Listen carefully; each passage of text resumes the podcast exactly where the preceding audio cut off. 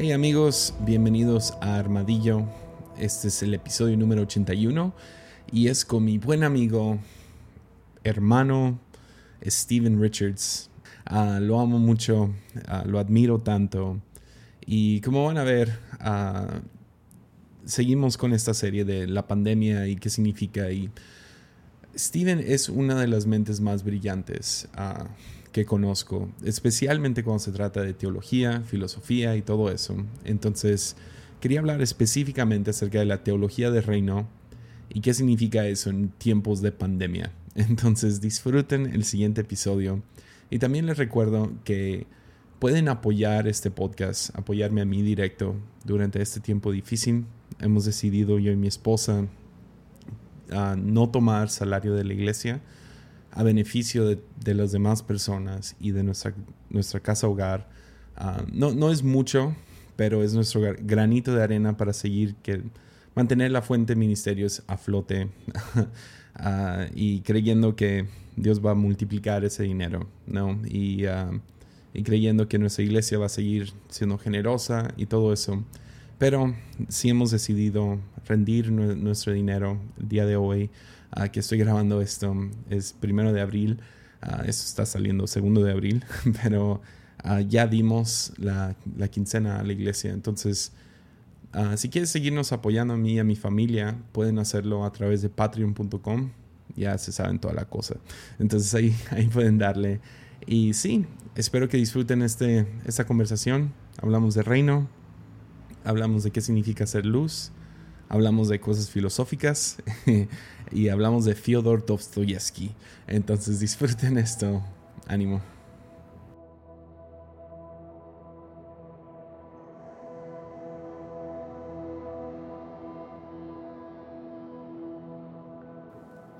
Hey, pues Steven, muchísimas gracias por uh, participar en esta miniserie de pandemias. Ah. gracias Jesse por recibirme. Quería originalmente tener a todos mis amigos que he estado grabando últimamente en conversaciones uno a uno, con un micrófono y um, en persona, ¿no? Pero dada la pandemia y todo lo que está pasando, uh, quería nomás sacar información. Y entonces agradezco mucho. Sé que, obviamente, estás pastoreando una iglesia inmensa, uh, eres, formas parte de un un equipo global, tienen mucho trabajo que hacer en este tiempo. Y uh, sí, gracias por tomarte el tiempo y venir y estar aquí conmigo por unos minutos por Zoom. Al contrario, gracias. Gracias por, por el tiempo también. Emocionado de, de platicar un rato. Como las muchas charlas que tenemos no grabadas, pero grabadas. Entonces, creo que la mayoría de gente te conoce, sea por las canciones que escribes, ah, ahora ya pastoreando en, en Hillsong Monterrey.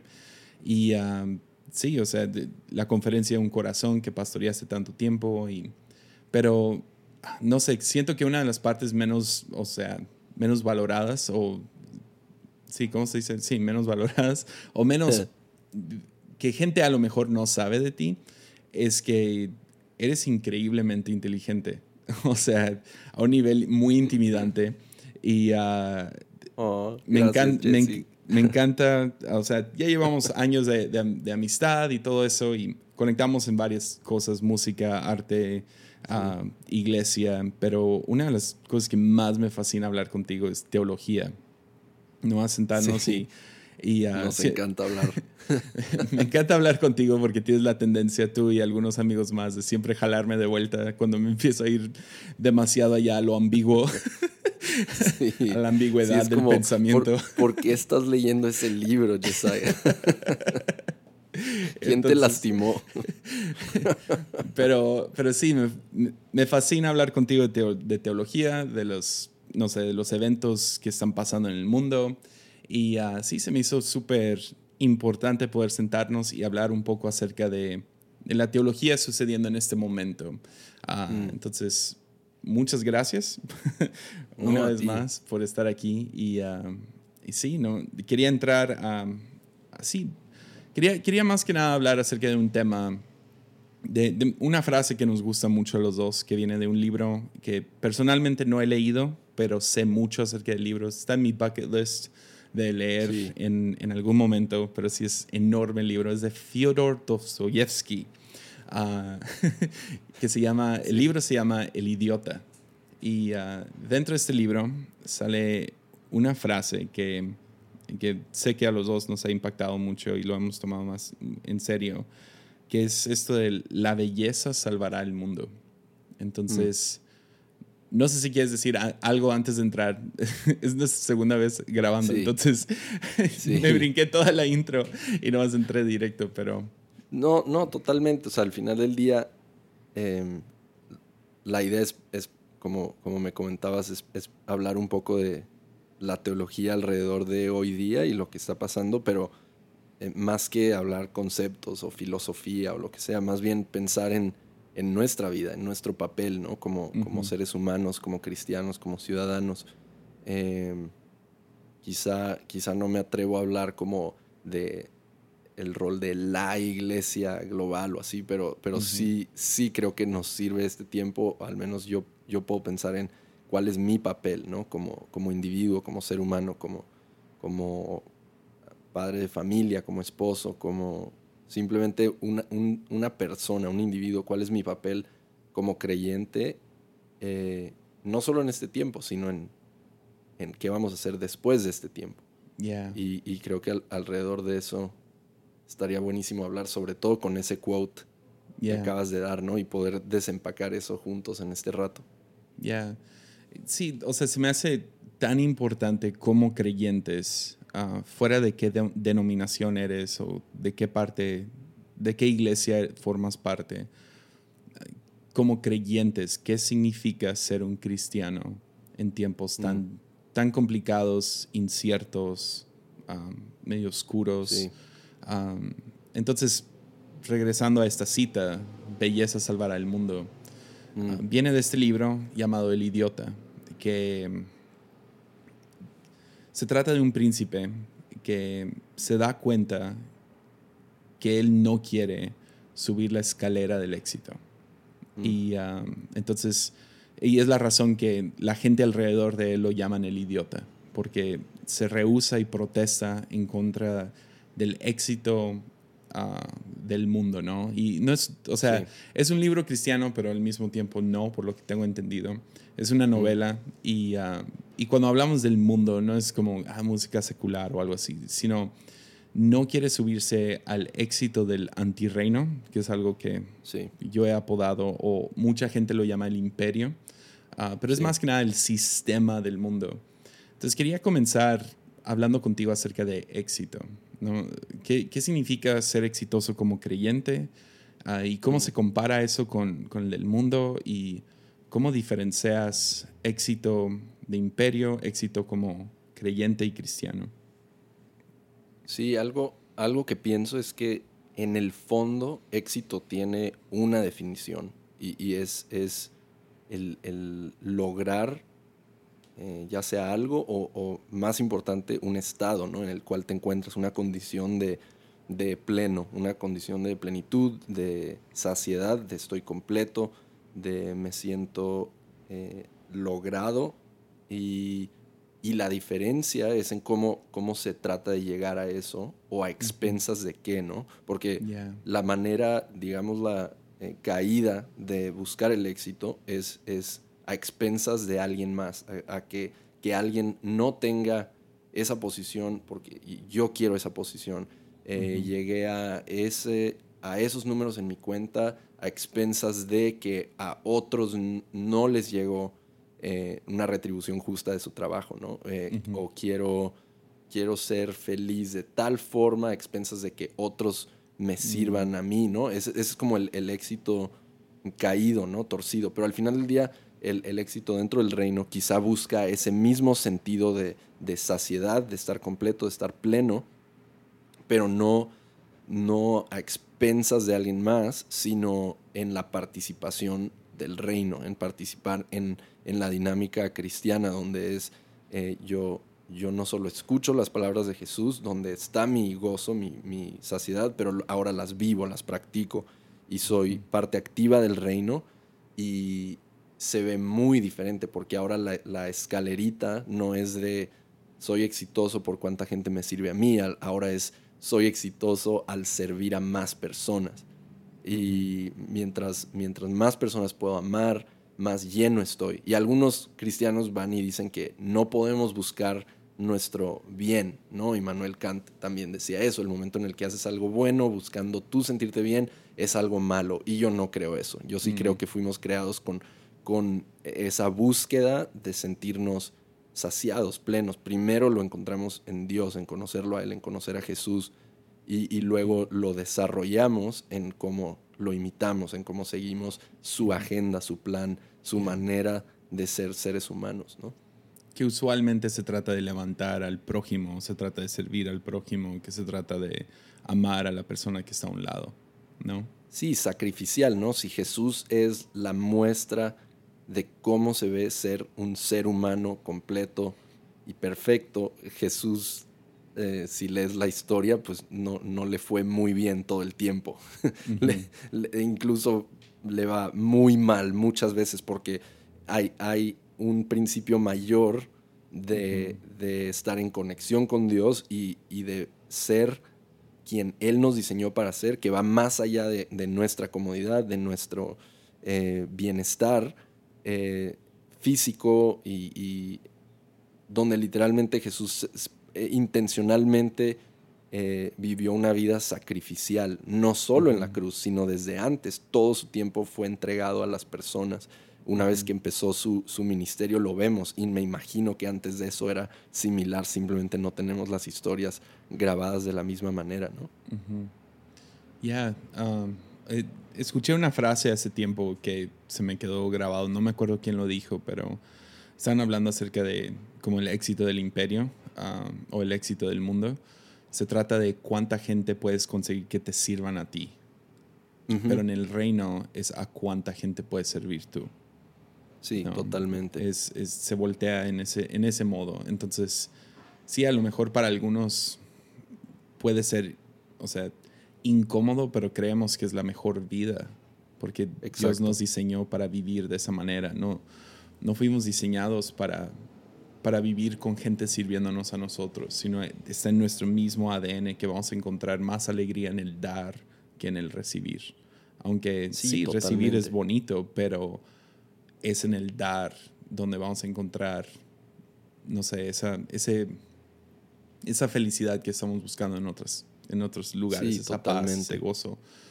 Entonces, ya, entonces, este príncipe... Uh, me da, risa resumir un libro que no he leído, pero, pero me gusta mucho el concepto ah, sí, total. de este libro. Este príncipe lo terminan llamando un idiota. Esa es, la razón que se llama así el libro. Y porque deja de querer escalar, de, querer escalar esta escalera, ¿no? Ah, de, subir y, y pisar sobre otros para llegar a la cima, ¿no? Y empieza a buscar una religión, algo que lo llene.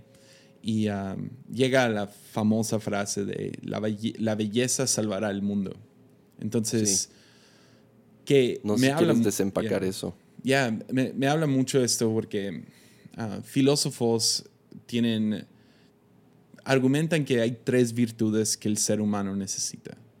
Y las más importantes son la, la verdad, lo bueno y la belleza. Ok, sí.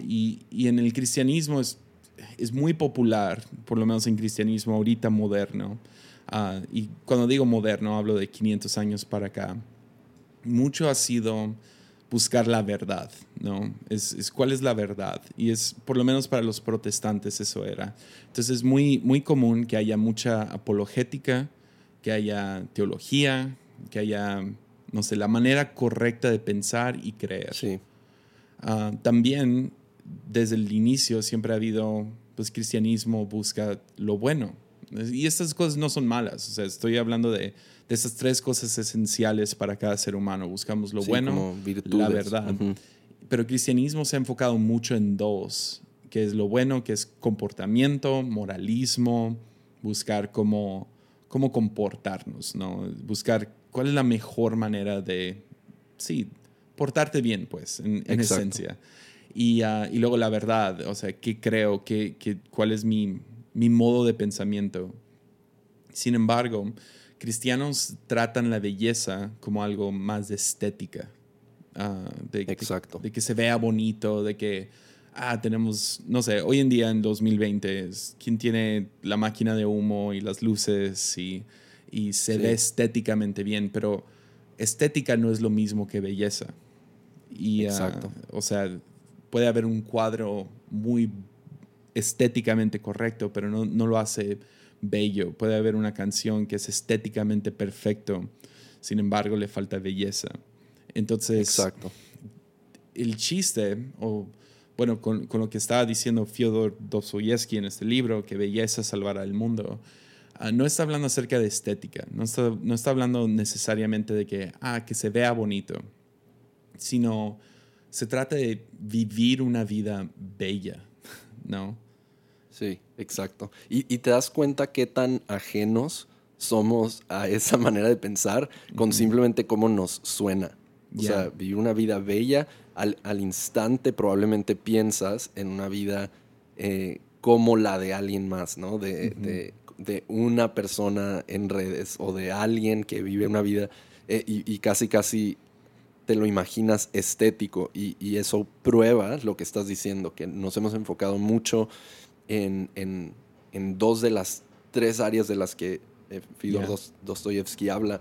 Y, y, de nuevo, no es que, como lo dijiste muy bien, no es que una sea más importante que otra, no es que sean eh, en rangos, porque perderíamos el concepto ahí, pero simplemente como si ha habido eh, al menos un, una subvaloración o infravaloración de este aspecto, creo que sí vale la pena platicar de eso. Ya, yeah, y si, si me permites criticar un poco a la iglesia moderna, uh, creo que... No. Eh, eh, y, y, soy culpable de eso también. Que, que, hemos creado sistemas de evangelismo, sistemas de predicación, uh, sistemas de... Sí, evangelismo, el sacar el mensaje muy basado en apologética. Tratar de convencer a gente que tenemos sí. la razón y no, les digo, no, no, tiene nada de malo. O sea, uno de mis libros favoritos es Mero Cristianismo. Es un libro de C.S. Lewis acerca de apologética. Y esa, sí. hay, hay mucha, hay oro en eso. Sin embargo, si, si intentamos solo convencer a gente de que tenemos la verdad, sin hacerlo, sin comprobarlo con la belleza de una vida cristiana, entonces se vuelve, nos volvemos policías nos volvemos sí, juzgones o nos volvemos como manipuladores en cierta manera. Es el, el clásico, ¿no? De has, has, roto, eh, vas y evangelizas y convences a alguien que, que son pecadores porque rompieron uno de los sí.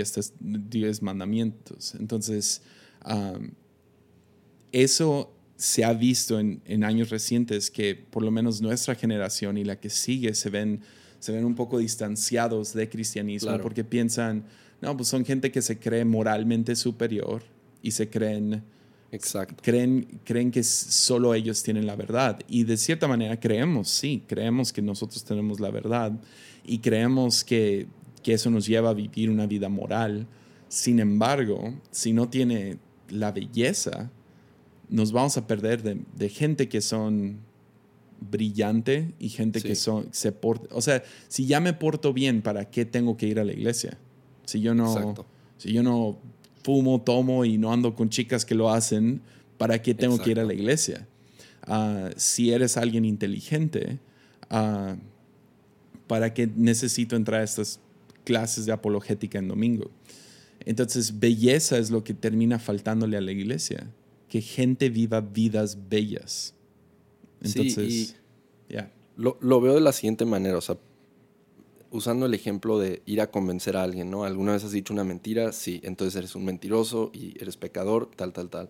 Ahí estás usando eh, verdad, ¿no? Lógica. Uh -huh. Y luego algunos dicen, no, pues no, no, no basta solamente decir que creo, no solamente basta eh, entender un concepto, luego dónde están los frutos, ¿no? Se tiene que ver y luego nos vamos a, ya pasamos de verdad a lo bueno y luego empezamos a vivir queremos, queremos que la vida se viva de una manera íntegra, correcta, y empezamos ahora, no, a, sobreenfatizar eh, o a enfatizar, ¿no? Ahora el, el, amar a los demás, el hacer esto, el hacer lo otro, el, el cumplir con esto, el ser generoso, el dar, el, y empezamos a ver la, la, vida de lo bueno, pero, pero falta el tercero, que, que es, es, la belleza, que es donde, donde aprendes no a amar hacer cosas buenas, sino donde aprendes a amar a la vida.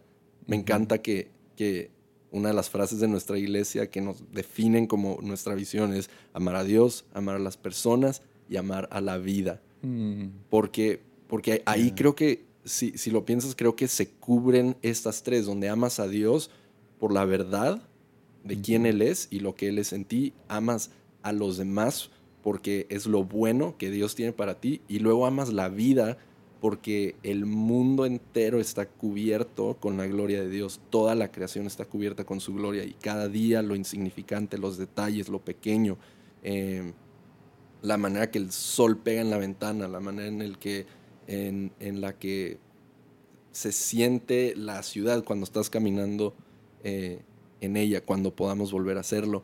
Y, quizás es un buen, es, es, algo de lo bueno que puede venir de, de, la situación en la que estamos hoy. Quizá vamos a empezar a aprender a, a ver la belleza en, en lo cotidiano y, y, no buscarla solamente en lo, en lo, no sé, en lo grande, en lo fuera de lo normal, sino empezar a disfrutar la vida por lo que es, por lo que Dios nos, dio, nos dio y, redimir los pequeños momentos y empezar a, vivir vidas mucho más plenas, no necesitando eh, tener un estatus en redes, en, seguidores, en, cómo me fue el domingo para estar feliz.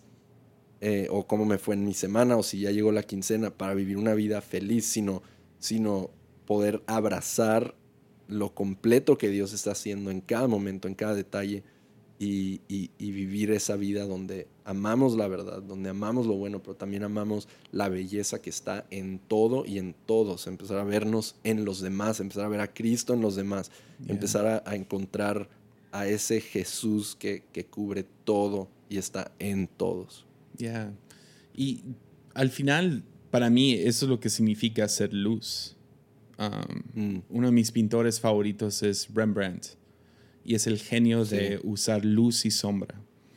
Y ves sus cuadros y sí, eh, son, o sea, irreales la, la, la emoción que, que, tienen las caras de gente y el detalle y, y cómo cosas nomás, o sea, cómo puede tomar algo tan, no sé, crear tanta emoción con un cuadro. Pero lo que más le acreditan es su, manera de usar luz para crear la belleza del cuadro. Y ah, creo que, no sé, pienso en cómo belleza, vivir una vida bella, ser luz, ser sal en el mundo. No sé, ¿cómo, lo ves funcionando de manera práctica? O sea, ¿cómo, cómo se vuelve la iglesia atractiva? Ah, hasta si se puede usar la palabra hasta seducir a aquellos que han completamente rechazado la verdad y el moralismo, que han dicho, no, no, no, esas cosas no funcionan y lo que sea. Yo he visto vez tras vez que la misma cultura de la iglesia que tenemos atrae a gente que dicen, pues ni estoy de acuerdo con el pastor, no estoy de acuerdo con lo que están diciendo y siguen viviendo su vida como, como quieren, pero todavía siguen viniendo. Sí, exacto. Y es que creo que eh, cada iglesia se parece a su pastor, ¿no? Entonces, si el pastor ama la verdad, ama lo bueno, pero no ama la vida, va a tener un montón de gente que ama la verdad, que ama lo bueno, pero no aman estar vivos. Entonces, eh, eh, o sea, si yo, si yo no creo en lo que otro cree y me lo dice, pero no lo ama, no lo disfruta, no veo que disfruta salir a la calle, no veo que, disfruta eh, su matrimonio, no veo que disfruta eh, el día a día. Es como, no, gracias, quizá lo que me dices es, es cierto, pero si lo que dices te lleva a ver el mundo de esa manera, no, gracias, no quiero, no, no se me antoja. Entonces, cuando cuando aprendemos, creo yo, a amar la vida en los detalles, en lo pequeño. ¿Y, cómo se ve esto? Yo creo que empieza con prácticas básicas de gratitud, con prácticas básicas de, estar dispuesto a desaprender, a ser flexible, a, no tomarnos tan en serio, ¿no? Eh, porque nos tomamos muy en serio. Y yo, de nuevo, o sea, dices que como que si, si te doy permiso de criticar a la iglesia, es como, no sé, eso está por encima de mí, pero algo que sí te doy permiso es de criticarte a ti y a mí. O sea, donde yo veo que yo soy el primero que si no cuido, eh, quizás escuchan mis hijos que están gritando en el cuarto de al lado. Saludos, sí, ahorita le digo. Pero, pero si no aprendo a disfrutar esos gritos, si no aprendo a disfrutar los gritos de, papá, ponme atención, sino aprendo a disfrutar que se le cayó el, vaso con, con, jugo rojo en, el, en, la alfombra y si no aprendo a, a, que mi alma esté bien y ver la belleza y, aprender lo poético que hay en las cosas, porque eh, no, me voy a perder de un sinfín de momentos que Dios, en, el, en los que Dios está involucrado por estar queriendo que mi vida se vea de cierta manera, ¿no? Y, repetimos temas en conversaciones, en, domingos, en, charlas, siempre hablamos de la comparación, cómo hace daño y cosas así. Pero si lo ves a fondo, e, es, tan dañino vivir tu vida sin, sin verla por lo que en realidad es, que es un regalo del cielo. Y la empiezas a ver como algo que tú tienes que mejorar, que tú tienes que perfeccionar, que tú tienes que imitar a otros.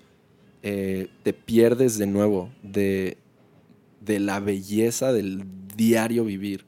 Y cuando creo que cuando aprendes a amar todo y, amar la vida, creo que eso te posiciona para, para ser auténtico. Dices como, como una fe que decías que, pueda, que puedas seducir las convicciones de otros. Creo que, o sea, algo que convence, ¿no? Algo que se ve auténtico y decías, ¿cómo puede una iglesia eh, volverse atractiva? Yo creo que en cuanto nos empezamos a hacer esa pregunta, ya estamos fallando. Porque dejamos, de, nuevo, todos nos la hemos hecho y está bien pensarlo y todo, pero cuando empiezo a operar solo para ser atractivo, es como cuando alguien es lo menos cool del mundo es tratar de ser cool, ¿no? Ya. Eh, eh, lo menos, eh, sí, ¿no? Es, es, como el anti.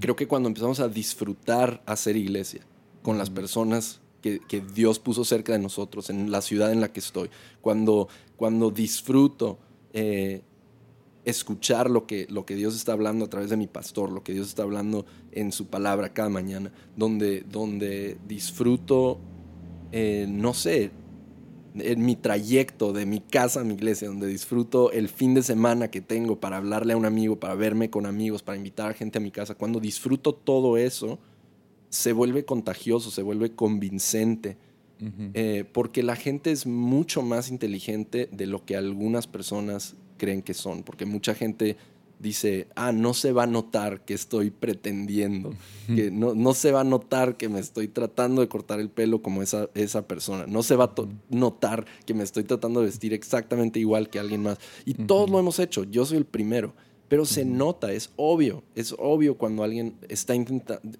trying too hard, está intentando demasiado, ¿no?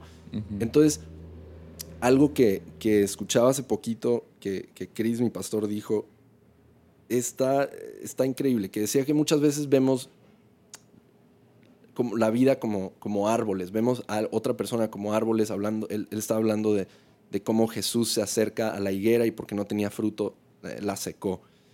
Y dice, decía, prefiero ser alguien que de lejos aparenta que no hay fruto y cuando te acercas hay fruto, mm. a ser alguien como la higuera, que parecía que había fruto y una vez que te acercas no hay nada. Mm. Y creo que hoy día, sobre todo con redes sociales, el mundo ha cambiado a tener la facilidad instantánea de poder generar una imagen falsa de un árbol que da fruto. Ahorita con 15 minutos puedes ponerte en algún lugar, sacar una foto que parezca algo, editarla de cierta manera, eh, poner un caption de cierta manera eh, y que parezca que tu vida da frutos. Pero luego alguien te conoce y es como, qué raro, no, no eres eh, como pensé. Entonces, me encanta la postura de, tratar lo contrario. Ignorar casi, casi intencionalmente tratar de prometer menos y dar más. Eh, porque igual la política hace lo mismo, ¿no? Promete más, da menos. Todas las campañas políticas son... Es, es muy chistoso ver que las campañas prometen que el mundo se va a arreglar como si una persona pudiera hacerlo. Em, pero, pero, pero igual, si, si un político salía y decía, prometía poco, nadie va a votar por él, porque todo el mundo estamos bajo la misma manera de operar, de manera de pensar, pero que si la iglesia y que si como cristianos, como seres humanos, pudiéramos empezar a vivir vidas que, que aparentan poco, pero dan mucho fruto. Mm. Y, creo que ahí, no sé, no sé si me fui muy lejos, pero estoy tratando como de, darle como paint strokes y tratar de, pintar algo a través de lo que estamos hablando. Entonces, e, eso termina cambiando por completo el, por lo menos mi, paradigma creciendo pensando, tengo que ser como Jesús.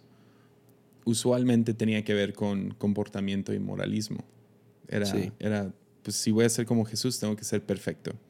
Y ah, siendo un adolescente de 14, 15 años, uh, pensando, no, no tengo que ver cosas malas en el Internet, ¿no? Y voy a ser como Jesús. Y todo se trataba de comportamiento. Y no estoy diciendo que eso, o sea, ah, no, eso no importa. Otra vez, son las tres juntas.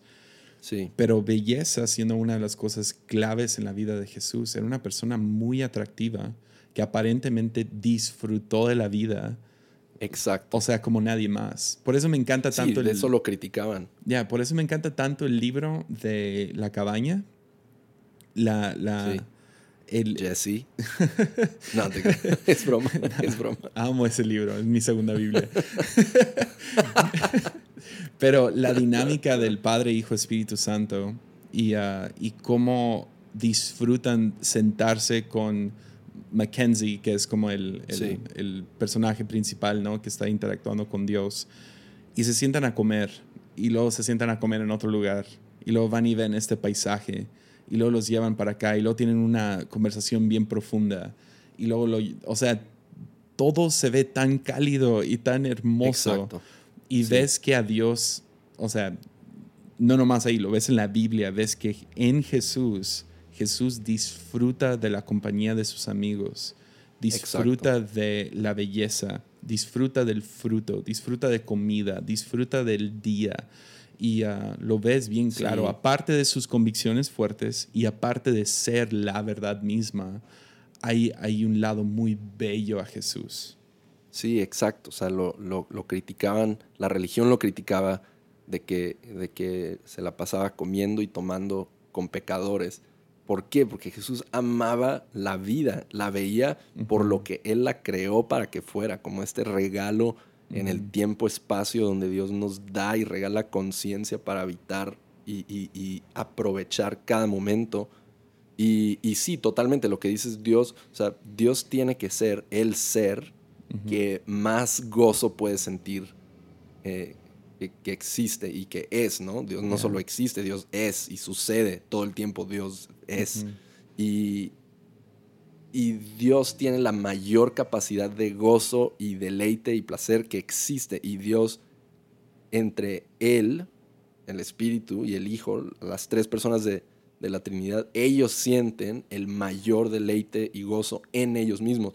Y a Dios no le faltaba nada cuando nos hizo. Entonces, eso quiere decir que Dios nos hizo para llenar algo que a Él le faltaba. Dios nos hizo para invitarnos a ser parte del gozo que Él ya siente eh, en Él mismo. Entonces, eso, eso nos invita a ti y a mí, a todo, todo mundo, eh, indiferentemente de qué hagamos o cuál es nuestro papel o nuestra carrera, título, posición, en la iglesia, fuera de la iglesia Dios nos invita a disfrutarlo a Él y disfrutar la vida que nos dio. Entonces creo que si, si logramos, y yo soy el primero para el que esto es difícil, pero si logramos como volver a obtener ese asombro y, reasombrarnos de, la vida, re, eh, entrar otra vez en gratitud, entrar otra vez en hábitos de, de, ser maravillados por lo que Dios hace, creo que constantemente vamos a estar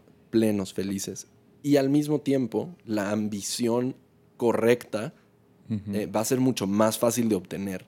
En vez de tener 15 ambiciones incorrectas y, una correcta y tratar de ver cuál, es, cuál de estas ambiciones es la correcta, creo que va a ser mucho más fácil si ya estoy pleno y hay una inquietud en mi corazón, quizá es algo que Dios me está llamando a hacer. En vez de decir, quiero esto, quiero un nuevo carro, quiero una nueva casa, quiero esto, quiero tener esto, quiero lograr más gente y quiero ir a las naciones. Quizá es un sueño de Dios, quizá no, quizá solo estoy tratando de saciar mi ego eh, a través de eso. Pero si ya aprendí a, amar la belleza en todo y en todos y lo que Cristo hace, quizá cuando entran estas inquietudes o esta insatisfacción de ver la necesidad en otros, y qué puedo hacer al respecto. Quizá ese es algo que Dios te está poniendo eh, en, vez de, en vez de al revés, ¿no? Ya, entonces, sí, o sea, tu, tu ambición deja de ser ambición, o sea, propia, ¿no? Se vuelve... Sí. Se vuelve, yo quiero ser formado a ser la persona más bella posible. Y una persona bella es una persona llena de gozo, es una persona llena de paz, es una persona llena de amor, entonces. los frutos del espíritu, ¿no? Si, si, si viviéramos con los frutos, amor, gozo, paz, paciencia, benignidad, bondad, mansedumbre, templanza, fe, o sea, si viviéramos, si mi vida tuviera más de eso. Ahora, ¿esos qué son? Frutos. ¿De qué? Y, yo creo que ahí es donde, digo, está, estoy pensando en voz alta, ¿no? Esto, ahorita lo decías, y probablemente si somos tripartitas, si somos o sea, cuerpo, si somos alma y si somos espíritu. Probablemente eh, el alma o la mente es la que abraza la verdad, quizá el cuerpo es el que vive lo bueno y el espíritu es el que disfruta la belleza. Porque es cuando somos llenos del espíritu que da fruto en una vida hermosa, en una vida convincente, en una vida auténtica, en una vida real, tangible, que, tiene textura, que tiene carácter, que tiene historia, que tiene profundidad, que no es nomás un copy-paste de lo que otros dicen que tengo que ser, em, sino una vida con detalle, con profundidad. Y quizá es a través del espíritu, en nuestro espíritu, que despierta el amor por los detalles. Literalmente, hace, hace poquito mi mamá cumplió años y a distancia la, festejamos y todo, y, es, y, escribiéndole, eh, como me, vinieron muchísimos recuerdos de, la infancia donde, donde mi mamá es, es de las personas que más, creo yo, eh, eh, han aprendido a disfrutar la belleza en la vida, en el mundo. y, creo que nos, nos enseñó eso desde bien chicos, o sea, literalmente no sé, pienso en detalles. Por ejemplo, había días que llovía y salía el sol al mismo tiempo. Había sol en una parte y estaba lloviendo. Y ella siempre era como, este es mi clima favorito, vengan, salgan. Y nos sacaba y mm. nos mojábamos viendo que, que había sol y había lluvia y, sacaba gises y decía, pinten, en, dibujen algo en el, en el concreto y, y, miren esta planta y miren eso. Y como que obligaba, digo, ahí no me quedaba de otra, ahora veo que que era, era coercivo, pero es broma, pero literalmente nos obligaba a poner nuestra atención en detalles que muy probablemente se nos hubieran ido, escapado. Y, y, me encanta eso. Y, y, mi meta es poder recapturar eso, ¿no? Y si empezamos a ver eso, no solo en cosas, no solo en momentos o, situaciones, sino en personas creo que ahí cambia la cosa. Ahora ya no estoy diciendo, ¿acaso soy compatible con esa persona o no? ¿Me cae bien o no? ¿Confío en ella o no?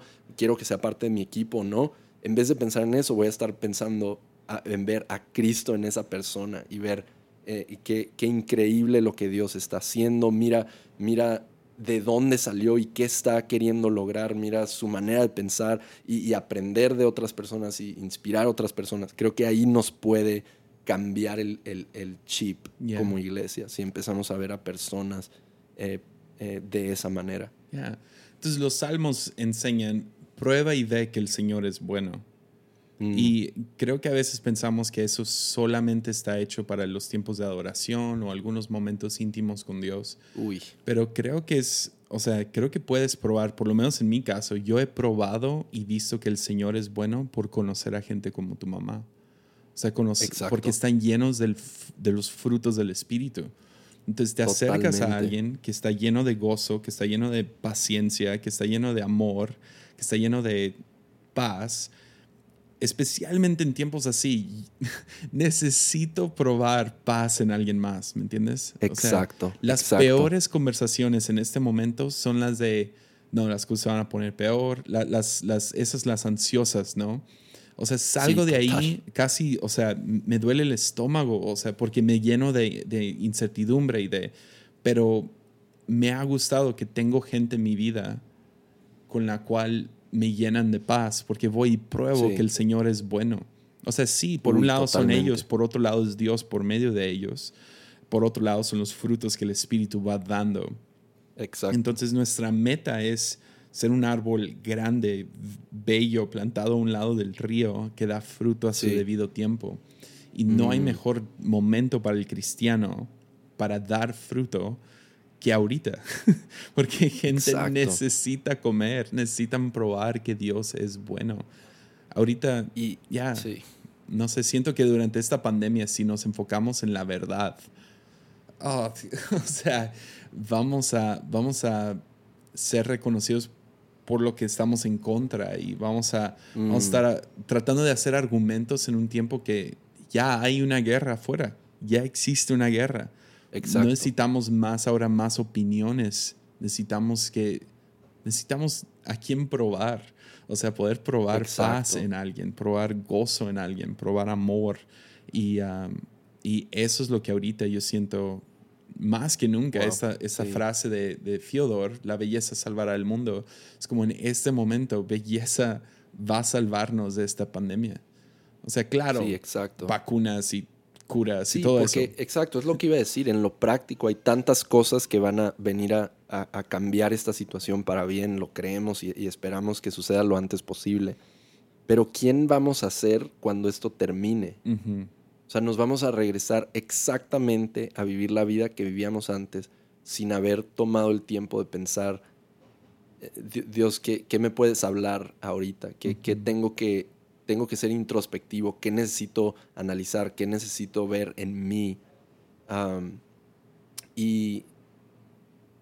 Ah, sí, no sé, te iba a decir algo. pues, Pero es que es, es, un tema enorme, es un tema enorme. Y con el tema del fruto, o sea, si, si me estoy enfocando en dar fruto, no voy a dar fruto. Mm. Pero si me enfoco en echar raíz y tener mis raíces nutridas, el fruto se da porque sí. y, y, veo que muchos intentan e intento en muchos momentos. Queremos dar fruto. Pero, pero estamos como, como tratando de extender las ramas y creer que suceda y, fruto, sal ya o, algo cuando nuestra, nuestra energía debe estar dedicada en echar nuestras raíces y nutrirnos de lo correcto. Y eso va a generar eh, el fruto. El fruto no, no, se crea, se genera. Eh, Dios, Dios, no crea a humanos de la nada. Dios genera vida y nos dio la manera de generar vida. Dios no, no aparece nomás árboles hoy día, ¿no? Tenemos semillas para cultivar. Eh, y creo que de la misma manera tenemos que cultivar una vida que disfruta, ve y prueba todo lo hermoso y lo bello que Dios hace, ¿no? En cada momento. Entonces, los momentos no atractivos, los momentos no hermosos al parecer, los momentos eh, anónimos, los momentos tristes en momentos, los momentos solos, son momentos de echar raíz, porque va a venir el momento donde da fruto. Eh, es, es, un invierno donde las, las hojas sí caen, donde sí hace frío, donde sí se seca el árbol, pero las raíces no dejan de trabajar. Precisamente es en el invierno que las raíces más están haciendo su trabajo para que en, en la primavera y en el verano haya fruto. Y sería un error ver este tiempo como un tiempo donde también paralizo, porque el fruto en muchas áreas estamos paralizados, en, estamos en nuestra casa, ¿no? En nuestra alma obviamente podemos seguir cultivando, pero pues no, no podemos hacer todas las cosas que quisiéramos hacer, pero es cuando más podemos echar raíz, porque va a venir el tiempo donde todo se reactiva, hay tiempo, hay pendientes, aseguremos haber nutrido nuestras raíces en este tiempo para que llegando el momento de poder salir y activar todas nuestras agendas, calendarios y vidas, haya fruto para dar y no estar secos cuando todo esto termine. Ya, 100%. Ya. Ah. Entonces, vivir como Jesús en este tiempo. Tengo, vivir como Jesús. Tengo una cosita que agregar a eso. Dale. Y estaba guardándome esto para un episodio, pero pues ya estamos en episodio, entonces déjalo lanzo. Ah, es, oh, un, es un pensamiento ah, medio nuevo, entonces a lo mejor madura y lo que sea, pero estaba, estaba pensando en todo esto y cómo el, el, mundo literal se ha detenido, ¿no? O sea, fronteras se cerraron, eh, comercio se detuvo, todos estamos en casa, toda esta cosa está pasando. Y sigo pensando en Levítico, donde habla acerca de cómo la tierra tiene que descansar por un año. ¿no? Cada siete mm. años Dios manda que descanse la tierra. Y la razón de esto es porque la tierra tiene que, o sea, la tierra que están cosechando año tras año, tiene que darle un año para sanar. Entonces, le, para que regresen los nutrientes, las bacterias, las diferentes cosas, que se vuelva a nutrir la tierra para ahora poder dar fruto el próximo año. Y en nuestras vidas es muy similar. Hay como que ahorita estamos en una pausa forzosa para poder recobrar nuestros ánimos. Y Ahora es un poco raro porque sí, hay mucha incertidumbre. ¿Cuánto va, tiempo va a tomar? Nos dijeron una semana, ahora dos, dos semanas, ahora es un mes y medio. Algunos dicen hasta octubre. no.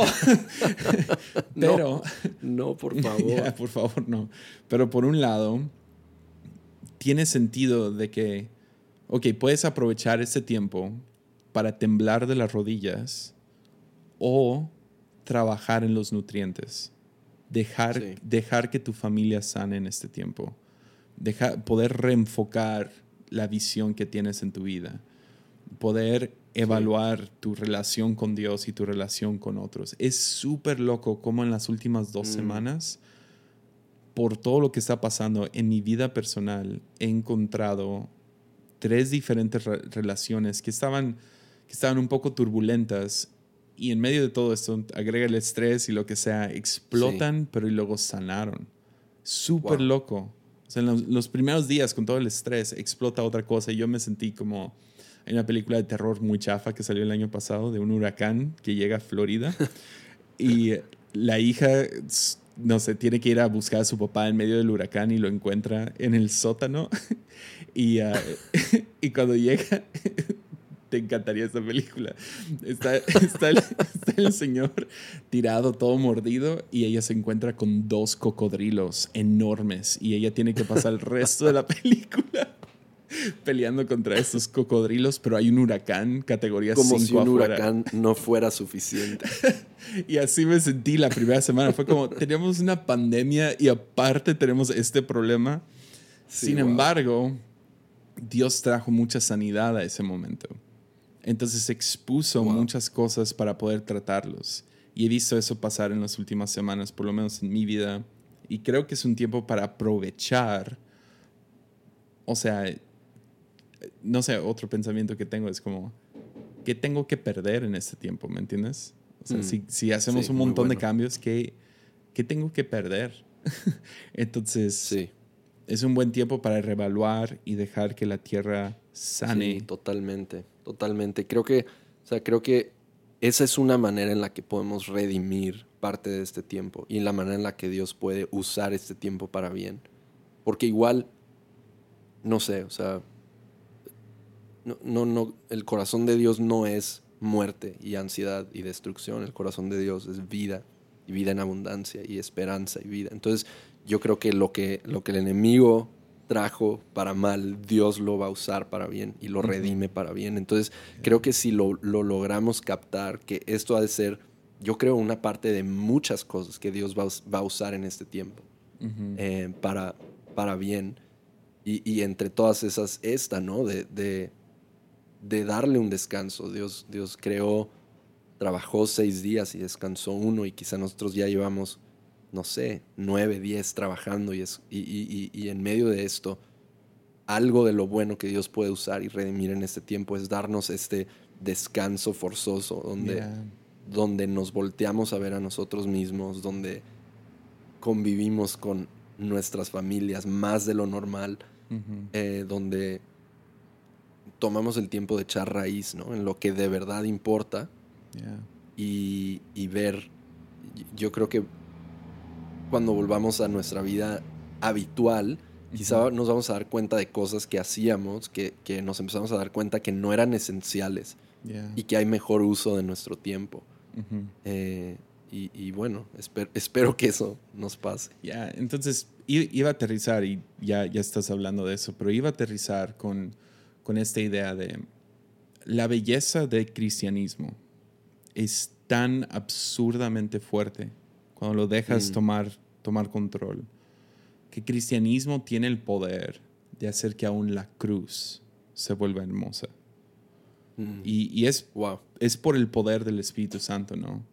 Que nos da la, nos da la creatividad, nos da la, belleza, nos da el amor para aún tomar uno de los actos más grotescos. Y pienso, si te vas, si te vas hace dos mil años y te, le tomas una foto al, al, monte donde crucificaron a Jesús y lo documentas, y hoy en día aparece una foto de Jesús en la cruz, yo creo que lo veríamos una vez y nos daría asco. Sería uno de esos, mm. sí, fotos amarillistas, ¿no? Que dices, ah, te rompe el corazón, pero te da asco.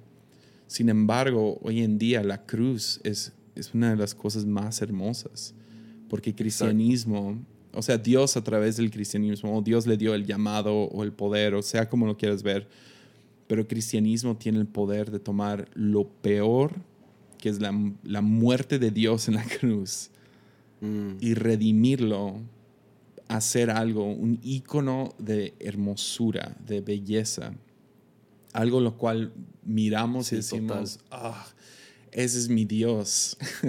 y se creo que la, sí, perdón, te interrumpí. Una historia. No, interrumpí porque, sí. Eh, Sorry, man. es que me, tienes mi cabeza dando vueltas. Perdón, termina y luego digo. No, es como esta historia de, de, de terror lo voltea para hacer la, historia más hermosa de la, o sea, de la historia, ¿no?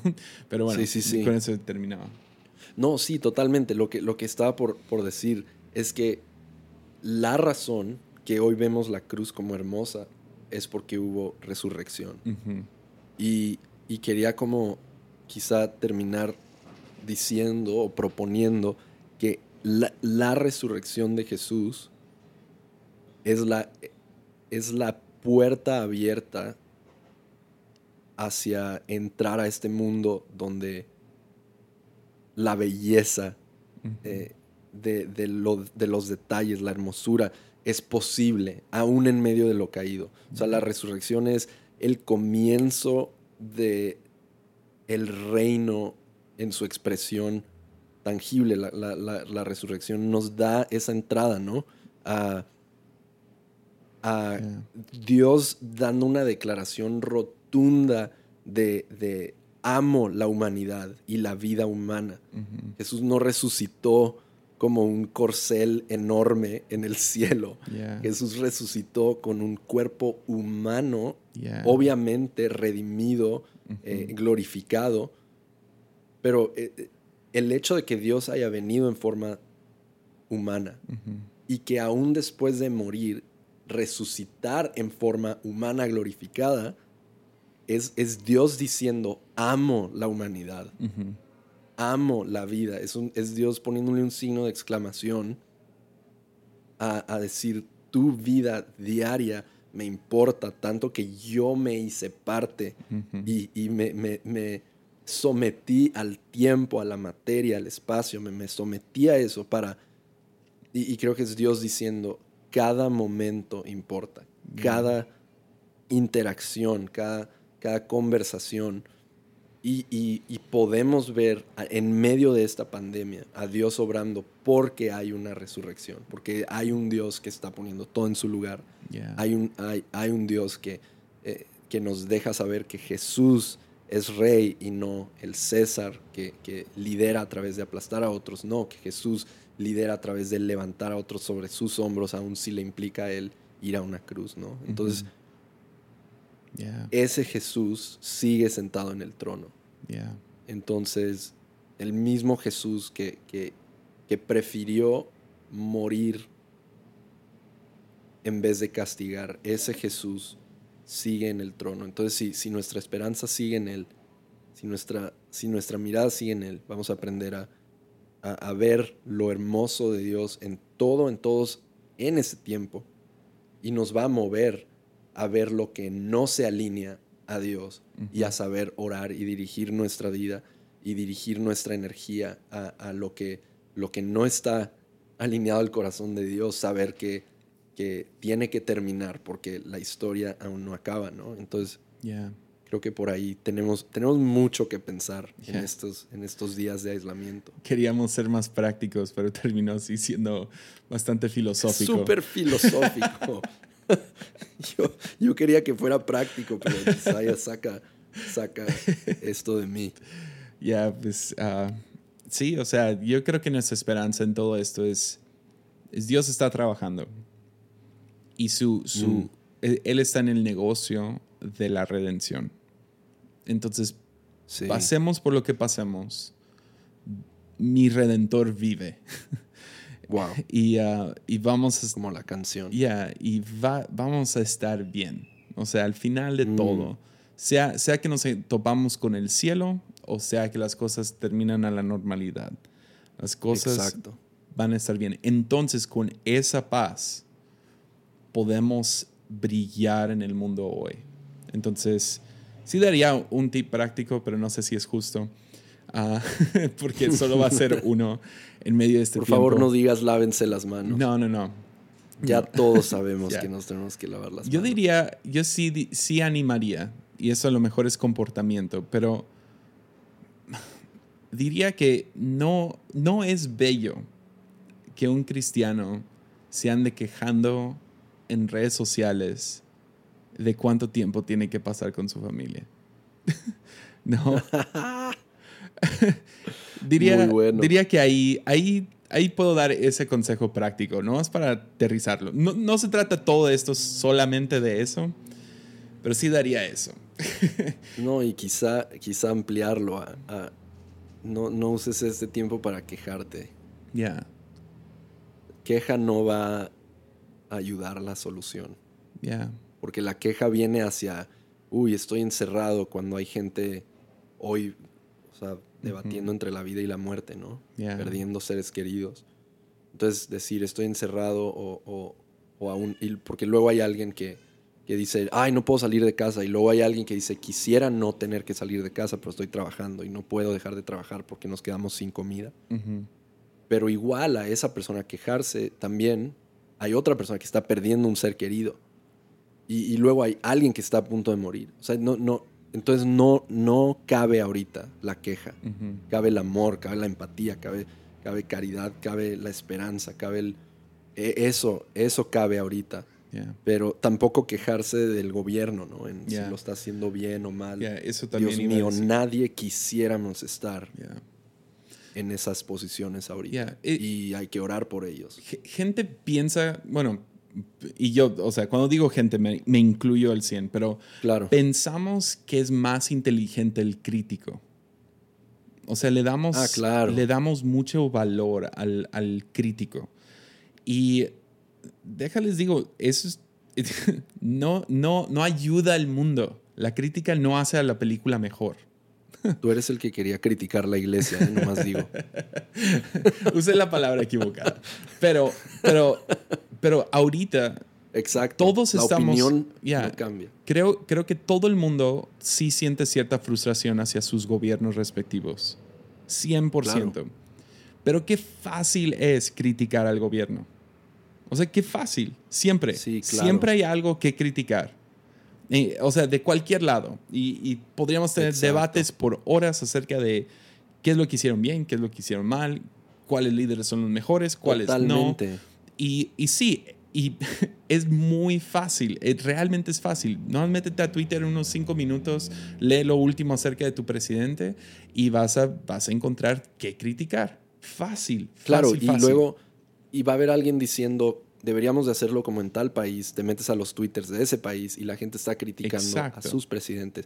Entonces, ¿hay cosas criticables? Obviamente sí, pero no estamos llamados a una vida de opiniones, estamos llamados a una vida de ser, creer y hacer todo lo que Dios diseñó para nosotros. Entonces, no, no nos creamos que con una opinión correcta, ya somos o estamos haciendo lo correcto. Ya. Eh, Entonces, yo diría, ah, tenemos que, como cristianos, buscar no lo que está mal.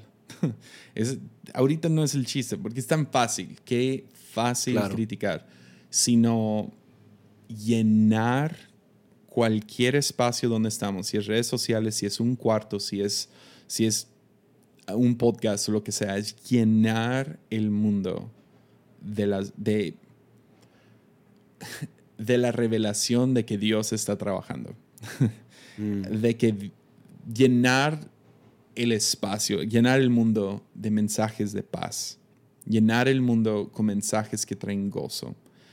Y yo sé que eso es, eso es mucho más difícil en este tiempo. Claro. De, poder pero es un buen desafío. Poder ver, abrir los ojos y tener el ojo creativo hacia... Porque está el crítico y el creativo, ¿no? El crítico ve el cuadro chueco y dice, el cuadro está chueco. el creativo ve el problema y busca cómo solucionarlo. Entonces, como cristianos podemos brillar en este tiempo. Si vemos algo que nuestro gobierno, nuestra iglesia, nuestras autoridades, sea, sea, lo que sea, no están haciendo, no lo vemos sino más Twitter. es, ¿qué puedo hacer yo con respecto a esto?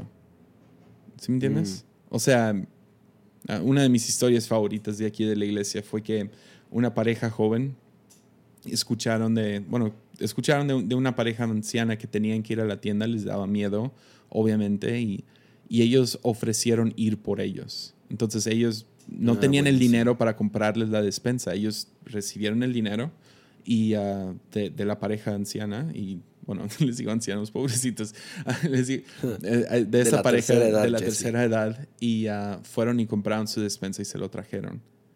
Esas historias, dices, qué hermoso. Y creo que en este tiempo la iglesia podrá brillar como nunca. Y no, no, con, no con la verdad. En este momento, sí, qué bueno que tengamos la verdad. Qué bueno que seamos gente bien portada. Pero creo que ese es el tiempo para brillar en hermosura. Crear historias hermosas con nuestras familias, con nuestra iglesia, con la gente que nos rodea, con el prójimo. Ya. Exacto. Entonces sí. Exacto, muy bien dicho, Jesse. sí le dimos un poco más práctico aquí al final. y ya, ya cruzamos la hora. ¿Y cuánto llevamos? Ya una hora. Está ah, bien. Ya. pues muchísimas gracias, Vato. A ti, Jesse. Love you, man. Te amo también. Gracias por el espacio y, y la conversación. No, muy divertido. ¿Hay, algo, que, ¿Hay algo que recomiendes ver, escuchar, leer? Algo que, dices, eso Uy. para todos los que están en cuarentena ahorita. Hijo, no sé. No sé, si se me ocurre algo ahí lo voy subiendo a redes. Pero no, o sea, no, no pienso nada, porque igual contenido hay tanto. Entonces, eh, encuentra algo que, no alimenta tu ansiedad.